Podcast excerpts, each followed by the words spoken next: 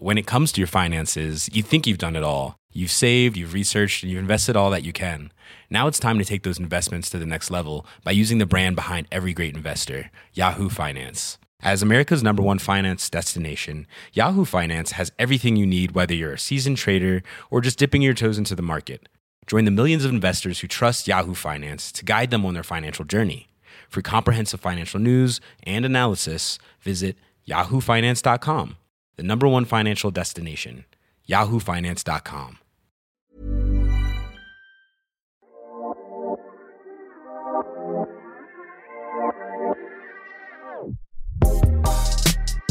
C'est bien la première fois qu'il fait des étincelles avec sa bite. Et on bandera quand on aura envie de bander. C'est drôle.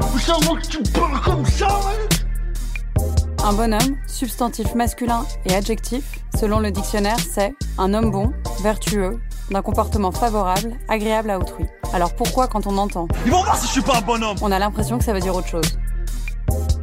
Bonjour, c'est Victoire de la Maison Neuve et vous écoutez la saison 3 de Bonhomme, le podcast sur les masculinités du magazine GQ. Chez nous, on dit les masculinités, car il y a mille manières d'être un homme et la diversité de nos invités dans les saisons précédentes en témoigne. Aujourd'hui, nous recevons Ben Mazuet, auteur, compositeur, interprète et musicien, qui nous a émus, bousculés, presque obsédés depuis septembre avec son dernier album Paradis, dans lequel il se livre à cœur ouvert sur sa séparation, ses doutes et son rôle de père. On aime l'entendre chanter, mais on a eu envie de l'écouter parler. Voici sa définition du bonhomme. C'est euh, quelqu'un euh, qui a euh, une forme de pudeur, de courage et de résistance à la douleur. Mais c'est pas sexué, par contre. C'est-à-dire que ça peut autant être un garçon qu'une fille. Et toi, t'es un bonhomme? Bah, parfois, je suis content quand je le suis, mais je le suis pas tout le temps. Et c'est qui les bonhommes, justement, de ta vie qui t'ont inspiré ou qui t'entourent aujourd'hui? Ma grande sœur. C'est dans des certaines situations, hein, c'est, on n'est pas toujours bah, c'est ça, résistant à la douleur, euh, courageux, euh, pudique. Euh, parfois, on est fragile, c'est pas grave. C'est pas toujours essentiel d'être un bonhomme, c'est ça que je veux dire. Mais c'est vrai que je, pense aussi ouais, à ma famille, mon père aussi. il y avait quelque chose d'assez pudique dans, sa manière de, faire des efforts que je trouve assez belle. Ça n'empêche pas de se plaindre, mais il y a dans d'autres situations où il se plaint pas du tout et il y va beaucoup au courage. Alors que ma mère, euh, elle, euh, elle était plus dans la plainte. Et donc, du coup, malgré les efforts et le courage, dès qu'on se met à se plaindre, je trouve que c'est déjà moins bonhomme dans ma façon de voir les choses. Et quand tu dis pudeur, c'est dans ce sens-là et c'est pas dans le sens de montrer ses émotions ou ça marche aussi avec ça? Euh, Si, il y a, y a de la pudeur un peu partout pour moi dans le, dans le mot bonhomme, dans la manière que j'ai de le décrire, en tout cas, de, l'entendre, y compris dans le fait de montrer ses émotions. Ouais. Donc, on a tendance à plutôt les garder pour soi pour pas les, les montrer aux autres. C'est ça, un peu, ouais pour pas les embarrasser avec ça, en fait. Et justement, donc ces modèles dont tu parles, père, mère, euh, ta sœur, etc. Est-ce que tu as pris des choses, toi, en grandissant, de ces personnes-là, à qui tu ressembles le plus euh, ou le moins d'ailleurs? Euh, Certainement, oui, bien sûr, j'ai pris plein de choses, mais déjà des tas de choses malgré moi. Et celles qui sont pas malgré moi, euh, bah, logiquement, tu t'essayes de faire un peu différent, tu vois, de tes parents. Globalement, moi, je dis souvent à mes amis que nos enfants, c'est nous en mieux. Donc, euh, on essaye de faire, euh, de faire un peu mieux. Mais après, il y a des choses que tu fais malgré tout, enfin, des, des traits de caractère que tu as qui sont complètement, malgré toi, totalement issus de ta, du creuset dans, dans lequel tu as grandi. Et si c'est ta famille, bon, bah, c'est ta famille. Et tu te souviens de quel petit garçon t'étais? Je, je m'en souviens euh, pas très bien. Je sais que en lisant le livre de Gaël Faye, tu sais, Petit Pays, ça m'est revenu. Parce que c'est vraiment un livre sur l'enfance, tu vois, sur l'âge de, autour de 10 ans, qui est un âge incroyable parce qu'on est on est un grand enfant, on est on est capable de plein de choses en même temps on est encore très enfant. Et euh, ça m'est revenu à ce moment-là et je me suis un peu souvenu de qui j'étais euh, moi euh, vers 10 ans, vers le CM1, CM2, tu vois. Mais ça vient pas tout le temps. Et t'étais dans ce qu'on attend d'un petit garçon. Est-ce que tu te sentais comme les autres ou différent des autres? Est-ce que tu te souviens de, de particularités comme ça? Je me souviens que j'avais envie d'être comme les autres, en tout cas. Je me sentais pas l'âme d'un rebelle, tu vois. Je voulais pas être différent. Mais je me souviens que malgré tout, euh, j'avais plein de, de façons de, d'envisager euh, les situations qui, qui, qui, me paraissaient assez singulières. Et donc ça me plaisait pas euh, toujours. T'as un exemple Ma passion pour la pour la pour la musique, par exemple. Alors ça c'est un peu le truc un peu vertueux. Je je me posais pas trop de questions sur ce, sur ça. C'était même hyper cool, mais je sentais quand même que j'avais un truc avec la avec la musique. J'aimais vraiment beaucoup beaucoup ça. Euh, J'écoutais beaucoup, je jouais beaucoup. Euh, donc ça, euh, c'était assez singulier. Ça me faisait pas de moi quelqu'un de très différent. Tu je veux jouais du piano d'un je jouais du, jouais du piano, ouais, je chantais aussi pas mal. Mais je passais quand même pas mal de temps tout seul. J'avais pas d'amis, euh, tu vois, de meilleurs amis, etc. Et j'étais pas malheureux avec ça. Et justement, on peut passer à la période collège. Est-ce que tu te souviens à ce moment-là de comment s'est construite ta masculinité? Je, je dirais que j'a- j'avais pas moi de trucs très euh, virils donc tu vois la, la bagarre euh, le sport je- j'en faisais pas beaucoup déjà je me bagarre très peu et les deux trois fois où ça m'est arrivé au collège j'ai bien perdu et après le, le, le sport et tout c'est venu plus tard je crois que ma masculinité le fait d'être un garçon à cet âge-là donc on parle des années 90 hein, c'était il y a longtemps euh, c'est triste à dire mais je pense qu'il était dans ma liberté c'est-à-dire que j'avais beaucoup plus de liberté euh, qu'une fille à ce moment-là je le voyais dans ma propre famille, hein, puisque j'avais déjà des sœurs. En plus, je suis le dernier, donc en plus, ça joue aussi pas mal sur la liberté. Mais maintenant, euh, avec le recul et avec euh, l'évolution du positionnement entre le masculin et le féminin, euh, eh bien, je me rends compte que euh, ouais, j'étais plus libre. Par exemple, là où à ta sœur, on lui aurait dit euh, de suivre un certain cadre, toi, on te disait rien On lui disait pas. C'était quand même pas aussi euh, franc. Mais euh, tu remarques que dans dans les gens qui sont nés dans les années 80, euh, dans, dans le milieu de la musique, les gens qui sont musiciens, il y a pas beaucoup de filles, tu vois. Elles se sont peut-être pas permis ce rêve. En revanche, il y a beaucoup de médecins parce que médecin, c'était un, un travail. Donc les femmes avaient le droit de travailler depuis pas très longtemps, donc elles avaient le droit de travailler. Donc déjà, on choisissait des des, des, des, trucs assez laborieux comme oui, c'est ça, médecin, euh, infirmière, avocat. euh, mais après, il y a une étape en plus quand tu choisis des activités qui sont complètement euh, artistiques et, libres, comme comme par exemple guitariste ou, pianiste, ou tu vois. Donc j'ai cette sensation-là dans les années 90, ouais. Et justement, dans ces années-là, tu te souviens de références en musique ou en personnalité, de modèles que tu pouvais admirer à cette époque ou qui pouvaient t'inspirer? Bah, il y avait euh, Kurt Cobain, hein, bien sûr, complètement. Il y avait MC Solar. Et c'était pas du tout les mêmes que tes sœurs? Euh, non, c'était pas les mêmes. Bah, déjà, elles étaient moins musique que moi. Euh, et elles, elles étaient, euh, elles étaient plus dans la variété française. Et après, euh, je, il faudrait leur demander. Je, je, je, je sais, non, je crois pas.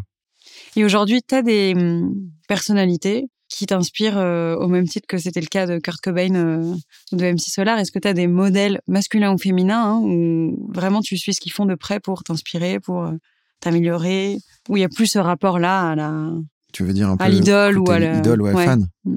Euh, si, si, moi, je suis très fan. J'ai, de plein, plein de gens. Il y a plein de gens qui m'inspirent souvent, qui me font rêver, dont j'admire le parcours. Euh. À la sortie des concerts, euh, quand tu termines un concert, tu vas voir un peu euh, les, gens qui sont restés pour te parler, discuter avec eux, éventuellement faire une photo. Tu vois, c'est quelque chose qui, se fait. Et moi, parfois, en sortant des concerts, tu sais, t'as quand même donné deux heures de, de, de, toi, t'as envie de, t'as envie de, de couper avec ce personnage que tu es sur scène pour, bah, tu vois, faire le point avec ton équipe, boire un coup, tu vois, ça y est, t'es, il est 18h pour toi, en fait, tu as sorti. Et en fait, il restait encore cette heure et demie de, de, de- de- d'aller vers les gens et, et parfois, je me plaignais un peu de ça. Et puis un jour, euh, je suis allé voir euh, PSG Lyon. Je crois que c'était en 2018 on- et Paris euh, a écrasé Lyon, a gagné euh, 4-0, je crois, ou 4-1, je me souviens plus très bien. Mbappé a mis, sinon un triplé, peut-être un quadruplé, je me souviens plus non plus de ça, il faudrait que je, me, sois plus précis sur le, sur le propos, bref. Et en fait, on a eu la chance, avec mon fils, j'étais avec mon fils, de voir Kylian Mbappé après le match. On a eu la chance d'aller dans sa loge, en fait, parce qu'on était avec Grand Corps Malade, et il se trouve que le père de Kylian Mbappé est un grand fan de Grand Corps Malade.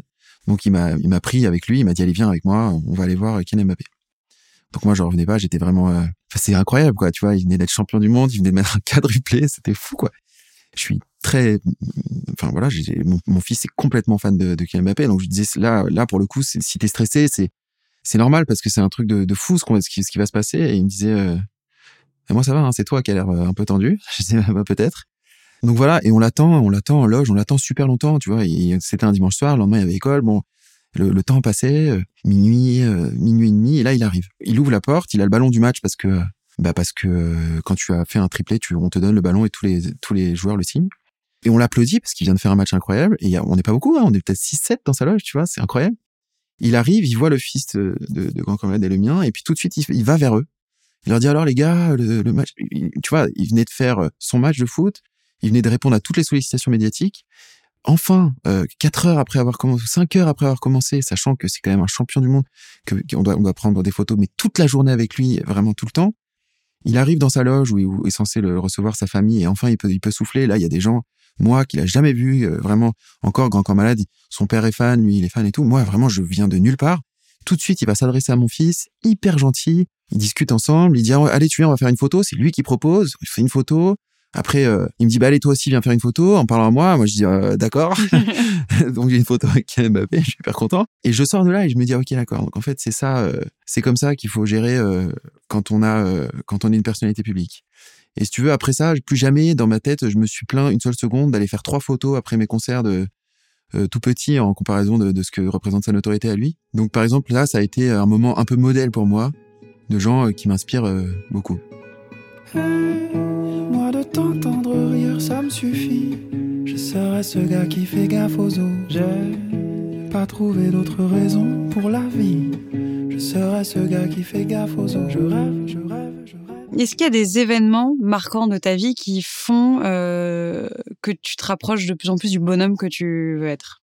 Est-ce que Oh ouais. c'est des échecs plutôt, des ruptures, etc. Est-ce qu'il y a des choses où justement tu vas dans cette remise en question, où tu t'approches un peu plus de... Carrément. Parce que ce qu'on n'a pas dit, effectivement, c'est que dans tout ça, il y a une forme de sagesse quand même. Dans la définition, j'aurais bien mis aussi un peu sagesse. Donc oui, je me- m'approche d'une forme de sagesse, carrément. Les, les, les événements de la vie euh, qui m'ont cabossé m'ont aussi assagi, clairement. Est-ce que tu as un événement comme ça marquant qui peut être euh, enfant, euh, dans ta vie d'adulte, etc., où tu as appris des choses et tu as agi autrement, euh, durablement, après ça? Bah, ma parentalité, hein, clairement, ça, c'est, c'est sûr que là, c'est la première chose qui me vient. Parce que c'est le plus gros et c'est le plus symbolique, mais euh, bah, des tas de trucs, en fait. euh, tu vois, euh, comment tu abordes euh, ta façon d'exprimer tes sentiments quand une fois ou deux, t'as fait beaucoup de mal, ou on t'a fait beaucoup de mal, tu vois, tu, tu, tu t'y prends différemment l'expérience, quoi. Et cette sagesse, elle s'approche de la définition dont on avait de, de, de bonhomme, ouais, c'est ça. Surtout la question de la plainte. On essaie d'un peu moins me plaindre, pour être pas mal. Tu as 40 ans aujourd'hui? Ouais. Quand tu étais petit et que tu te projetais à 40 ans, si c'était le Ouais. cas, t'imaginais quoi? J'imaginais euh, travailler euh, dans le sud-ouest, dans une maison, euh, tu vois, sur une dune, euh, sur pilotis, et avoir un métier qui me prenait pas trop de temps pour pouvoir euh, parallèlement euh, faire de la musique. Voilà, mon métier il me prend vraiment pas du tout beaucoup de temps parce que maintenant, parallèlement, je fais vraiment beaucoup de musique, tu vois. Et euh, au niveau des enfants, tu te voyais père de famille, euh, tu te voyais... Ouais, ouais, moi ça, ça a jamais été un choix euh, pour moi de, de, de faire ou pas des enfants. C'était, ça faisait partie de ce que je considérais être essentiel pour moi.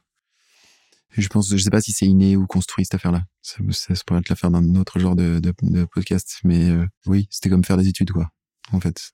Et est-ce que quand tu t'imaginais à 40 ans, tu t'imaginais plus vieux que ce que tu es réellement aujourd'hui? Aucune idée. Vraiment, je me voyais pas du tout comment je serais vieux parce que euh, je ressemble pas du tout à mon père physiquement. Je ressemble beaucoup plus à ma mère. Tu vas me dire, euh, je, si, du coup, j'avais une certaine idée de comment je, à quoi je ressemblerais vu que je ressemble tellement à ma mère que, bah oui, c'est ça. Non, je m'imaginais pas beaucoup plus jeune. Ouais. Est-ce qu'il y a des codes de la masculinité auxquels tu réponds totalement? Par des codes, j'entends, ça peut être des clichés ou des codes qui sont vérifiés, et d'autres pas du tout. Tu te dis, ah ouais, quand on dit euh, les garçons en général sont, tu rentres pas du tout dans ces codes-là? En fait, moi, j'ai la sensation que là, il est vraiment temps de redéfinir vraiment très clairement ce que ça veut dire la masculinité, euh, tout autant que la féminité. J'ai l'impression que dès lors qu'on utilise un terme pour définir ce que peut être la masculinité, il faut tout de suite le, le démonter, au même titre que la féminité d'ailleurs. Euh, je trouve que c'est vraiment un moment euh, très intéressant où on peut tous se poser la question de qu'est-ce que c'est euh, la masculinité, qu'est-ce que c'est la féminité, et quelle part on doit avoir de masculinité et de féminité euh, en, en- chacun, quoi. Euh, donc, je peux te parler des clichés de ce que je considérais comme la masculinité avant que qu'arrive tout ce grand débat, c'est-à-dire dans les années 90, quoi, puisque j'étais encore enfant et je voyais ça un peu d'un œil de, établi. Et maintenant que je vois qu'on déconstruit ça, et tant mieux, eh ben, je me pose vraiment la question de ce que ça veut dire la masculinité. hein. Je ne sais pas euh, vraiment très bien ce qui fait de moi un homme euh, aujourd'hui, plutôt qu'une femme. J'ai pas de définition claire. Est-ce qu'il y a eu un moment dans ta vie où tu as cru ou senti que ça questionnait ta masculinité? Des choses que tu n'arrivais pas à faire ou des choses au Ouais, contraire ouais. que tu faisais mieux que les autres? Est-ce qu'il y a des moments où tu t'es dit ah est-ce mais, que mais pour le mais pour le meilleur ça m'a fait euh, plaisir de la de, de la questionner ça ça m'a pas ça l'a pas questionné dans le sens fragilisé pas du tout euh, bah quand je suis devenu papa encore une fois parce que je me suis beaucoup plus fondé sur ce que faisait ma mère avec mes les enfants que, sur ce que faisait mon père c'est-à-dire euh, les emmener euh, euh, aux activités euh, le- leur prévoir des vacances euh, être là à la sortie de l'école les emmener à l'école les emmener à l'école ça mon père le faisait mes parents, ils, ils avaient, c'était une autre époque, hein, encore une fois, et du coup, mon père était beaucoup plus absent. euh, est beaucoup moins présent dans ce quotidien euh, qui est beaucoup plus, enfin, qui est très partagé, en l'occurrence dans dans ma parentalité. Et donc, du coup, euh, je m'occupe de choses qui étaient beaucoup plus prises en charge par ma mère. Et ça me va très bien. Et ça a questionné de manière très positive ma masculinité. Je reviens à la question tout à l'heure. En fait, je crois que la différence que moi je fais entre les garçons et les filles, euh, la seule que je peux faire aujourd'hui, c'est euh, l'attirance sexuelle que je peux avoir. C'est-à-dire que moi, je, je pense que je suis euh, euh, fondamentalement hétéro. Et donc, du coup, la seule différence que je fais entre les filles et les garçons, c'est qu'il y y, en a qui peuvent m'attirer sexuellement et d'autres non. Voilà, je pense que c'est ça, ça, ça sera la seule différence que je peux faire. En vérité, sinon, il n'y a pas de différence pour moi. Et donc, voilà. Parlons de sensibilité. Est-ce que tu es quelqu'un qui a confiance en soi? Bah, je pense que euh, moi, moi, euh, face à moi, je trouve pas trop, je trouve pas suffisamment. Euh, maintenant, euh, quand je regarde le, les, les choix que j'ai faits, je me dis, il faut quand même une certaine dose de confiance en soi pour se dire, tiens, je vais monter sur scène et puis je vais raconter des histoires qui me concernent et les gens vont trouver ça intéressant. Déjà, il faut quand même une forme de confiance en soi. Ou de se dire, tiens, euh, je vais décider de, de faire ces études-là, qui sont des études euh, engageantes, euh, exigeantes, et je vais y arriver. Parce Tout que tu as fait des études de médecine. Ouais, et ça, ça aussi, il faut une forme de confiance en soi. Et par rapport à ton apparence physique, est-ce que ça a été un sujet pour toi? Est-ce que tu as toujours été euh, à l'aise avec ton apparence physique ou est-ce que c'est quelque chose dont tu ne te soucies pas? Disons que j'aurais bien aimé faire un métier où c'est pas très important. Mais c'est vraiment pas le cas. Tu vois un peu le corps comme un véhicule ou quelque chose où c'est euh, quelque chose que tu as envie de travailler, ton look euh, ouais, voilà, je, me- je, me- je, je, non, j'ai pas trop envie de travailler mon look. euh, ça me passionne pas trop. Et euh, du coup, euh, je le fais parce que euh, ça fait partie de, de, de ce que je véhicule, tu vois, euh, à travers la musique. Et ça me va, hein, tu vois, je, je, j'en souffre pas plus que ça. Mais euh, j'aurais bien aimé, euh, pourquoi pas ouais, faire quelque chose où il y, a- où il y a pas besoin. Ouais, je j'ai pas un, rapport passionné avec ma avec mon apparence. Mais du coup, ton métier te pousse à prendre plus soin de toi, aller plus chez le coiffeur, à mieux Bien sûr. choisir tes vêtements, c'est ça Ouais, Alors peut-être que je me cache derrière ça. Et peut-être que si j'étais comptable, euh, en fait, euh, je le ferais quand même. Là, peut-être c'est pratique de dire c'est pas ma faute, c'est mon métier. Possible. Mais là, euh, je dois dire que moi, j'ai une passion pour les gens qui s'attardent pas sur leur apparence. Tu vois, euh, mon père, par exemple, euh, quand je lui parlais, par exemple, je pouvais lui dire ah telle personne est très belle. Il me dit oui, elle est très belle, mais elle le sait. Ce qui voulait dire euh, bah du coup c'est c'est perdu. Quoi. C'est pas intéressant. Donc moi j'aime bien. Du coup, j'ai grandi avec l'idée que on est, on est on est encore plus beau quand on le sait pas. Et est-ce que euh, tu te considères comme quelqu'un de sensible? Euh, je, oui, je, je, je, en tout cas, je, je considère que à travers euh, les choix euh, que j'ai fait de, de métier, encore une fois d'être ch- chanteur, euh, ça m'a obligé à pousser mon curseur de sensibilité un peu au max. Euh, donc j'ai un peu mon curseur de sensibilité qui est qui est poussé au max et je, je me rends compte euh, à travers euh, le, le- le- les réactions que je peux avoir vis-à-vis des, des œuvres que, que, je, que je regarde, tu vois, les films, les séries, les, les chansons que j'écoute qui, qui me faire très vite pleurer. Alors que parfois je trouve ça merdique, donc je peux, je peux pleurer en me disant oh, c'est nul. Donc là je me dis oh bah il y a un problème. Le curseur est beaucoup trop euh, poussé beaucoup trop loin. Est-ce que tu, il y a des choses qui t'émeuvent euh, à tous les coups? Certains moments dans des films où tu sais que ça, Ouais. c'est, tu vas pleurer, ou certains oui. moments dans des musiques. Tu, tu sais à peu près me dire oui, oui, euh, oui. Euh, moi j'aime les hommages. Dès qu'on dès qu'on rend hommage, alors là c'est c'est bon, c'est des hommages réels en général à des personnes qui ont existé ou des moments dans un film où euh, ça peut être complètement fictionné, quelqu'un rend hommage à quelqu'un d'autre?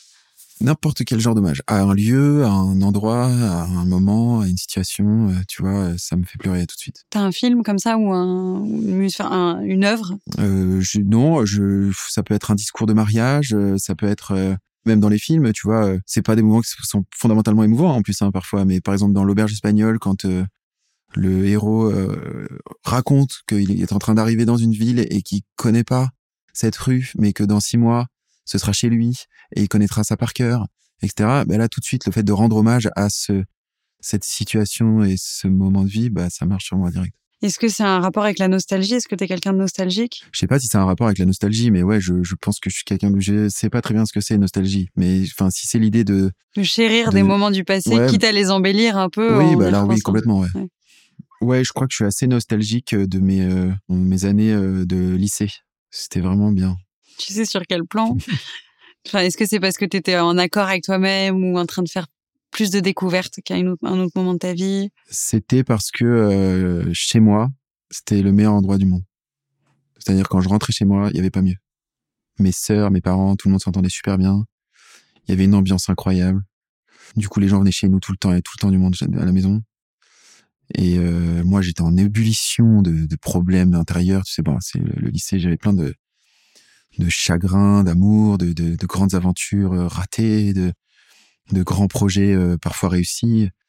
Euh, mais bon, c'était très très vivant, mais surtout euh, chez moi, c'était la base euh, que je pensais un, un, socle qui allait jamais bouger, qui allait jamais changer. J'avais l'impression que ça, ce serait pour toujours, et pas du tout en fait. Donc du coup, je je me souviens de ce moment comme d'un moment vraiment. ouais, j'en ai j'en ai j'en ai la nostalgie, ouais, parce que les, tous les soirs, c'était bah, quand chez toi, c'est le meilleur endroit où tu veux être, c'est vraiment, vraiment cool. Est-ce que tu arrives à recréer ça pour tes enfants? Est-ce que c'est un projet euh... Mais je, je, je, je, me le formule pas comme ça, mais, euh, mais, mais c'est même pas possible parce que euh, la, ma configuration de vie est vraiment pas la même. J'ai deux, euh, deux enfants qui sont très proches en âge et, et, et qui, j'en ai pas trois, donc tout ça change. Les choses, je suis beaucoup plus proche d'eux que, que moi j'étais proche de mes parents. Donc euh, je pense pas que ça, se passera euh, de la même façon. Mais j'aimerais bien, ouais, créer ce socle un peu, euh, un peu éternel, ou alors leur faire comprendre que ça n'est pas éternel. Je sais pas, je suis un peu entre les deux. Allons marcher, Matisse, pour te détourmenter. Allons parler, mon fils.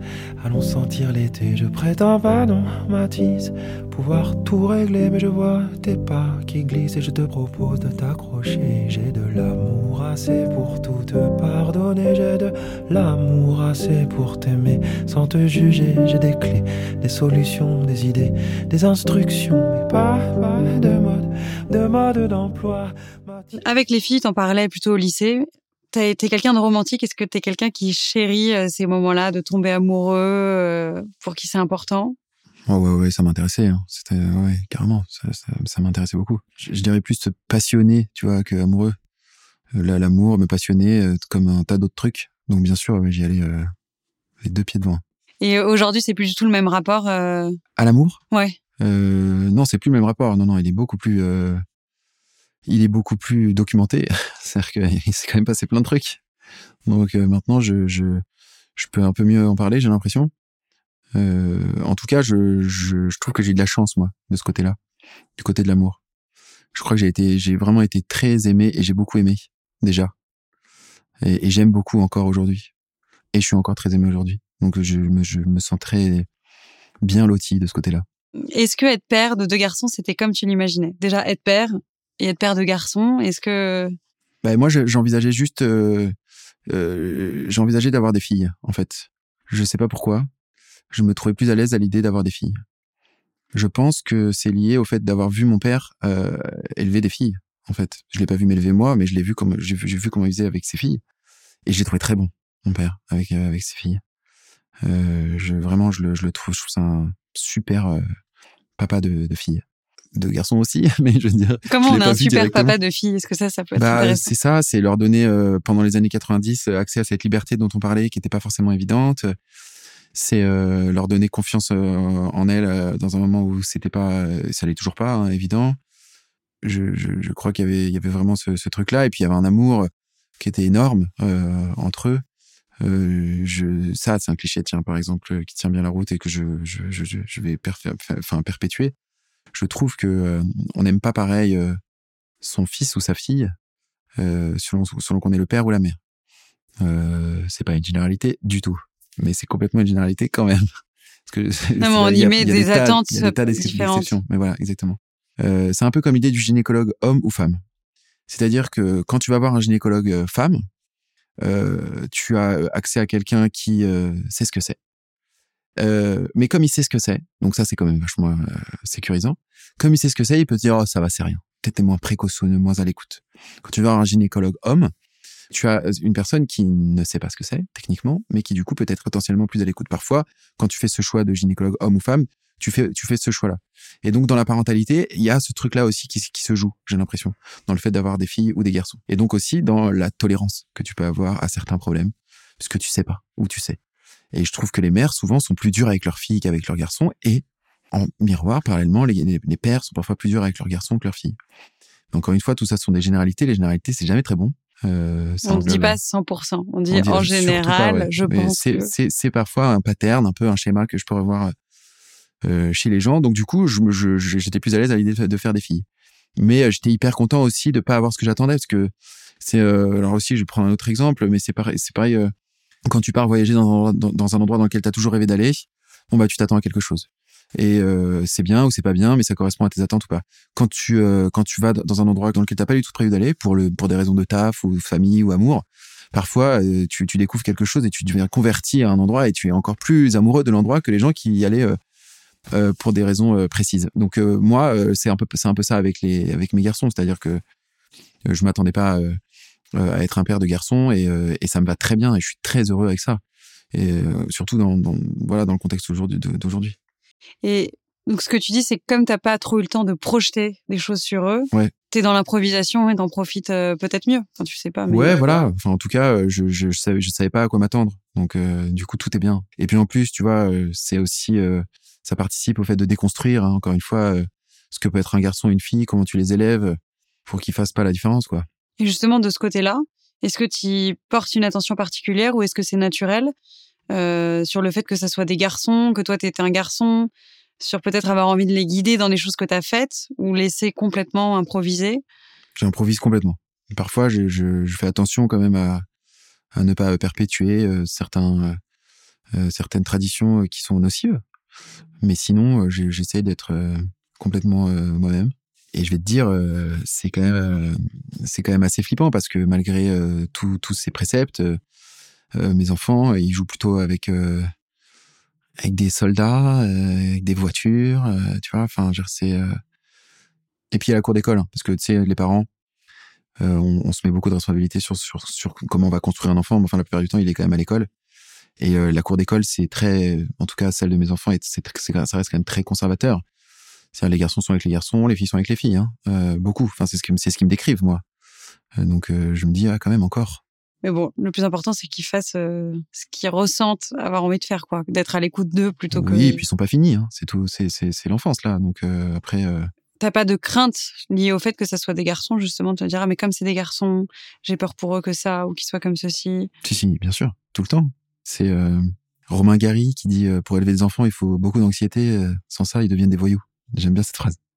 Donc moi, j'ai vraiment beaucoup d'anxiété, pas de problème.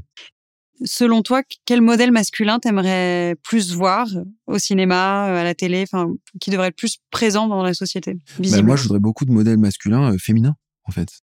C'est-à-dire que, tu vois, euh, quand tu regardes un Disney ou un gros blockbuster, c'est encore vachement masculin, les, les héros, les modèles. Récemment, il y a eu Elastic Girl hein, dans Les Indestructibles, qui est clairement le héros, surtout dans Indestructibles 2. Mais euh, globalement, c'est quand même encore très très peuplé de héros, euh, de modèles masculins, comme tu dis.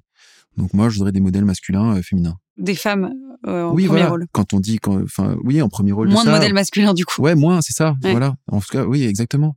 Parce que je, je crois vachement, moi, à, cette, à ce truc-là de modèle. À se projeter. Tu les vois, les, les, les gosses, à chaque fois qu'ils sortent d'un, film, ils, ils disent, ah, moi, je joue, moi, je suis machin, moi, je suis truc, tu vois. Et, il- et du coup, il leur en faut, quoi. Parce qu'après, tu te projettes et après, tu oses. C'est quoi ce que t'as en toi et ce que t'as appris que t'aimerais le plus leur transmettre? Si tu devais choisir, voilà, des, des choses que la vie Ouais. apprises. Et ben, euh, avoir confiance en la vie. Voilà. J'ai l'impression que j'ai, vraiment appris ça, moi. J'ai été élevé en ayant confiance en la vie. C'est-à-dire? Oser euh, prendre des risques, euh, faire des paris, euh, se faire euh, confiance et se dire que ça va pas être moins bien, ça va pas être pire, euh, avoir cette audace là pour pouvoir faire des choix euh, ouais, voilà audacieux. Euh, et ça ça j'aimerais bien.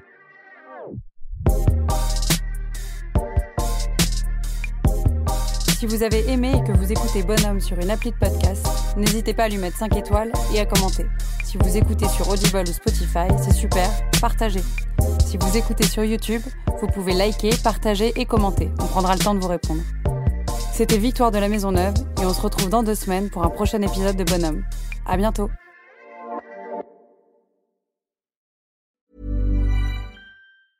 Hey, folks, I'm Mark Marin from the WTF Podcast, and this episode is brought to you by Kleenex Ultra Soft Tissues, your ally to help tackle your allergy symptoms this season. I love the change of seasons, but nobody loves pollen and all those other things floating in the air that make you sneeze during this nice weather. Kleenex Ultra Soft Tissues are hypoallergenic and allergist approved. So fight back against watery eyes and runny noses without worrying about irritating your skin. For this allergy season, grab Kleenex and face allergies head on.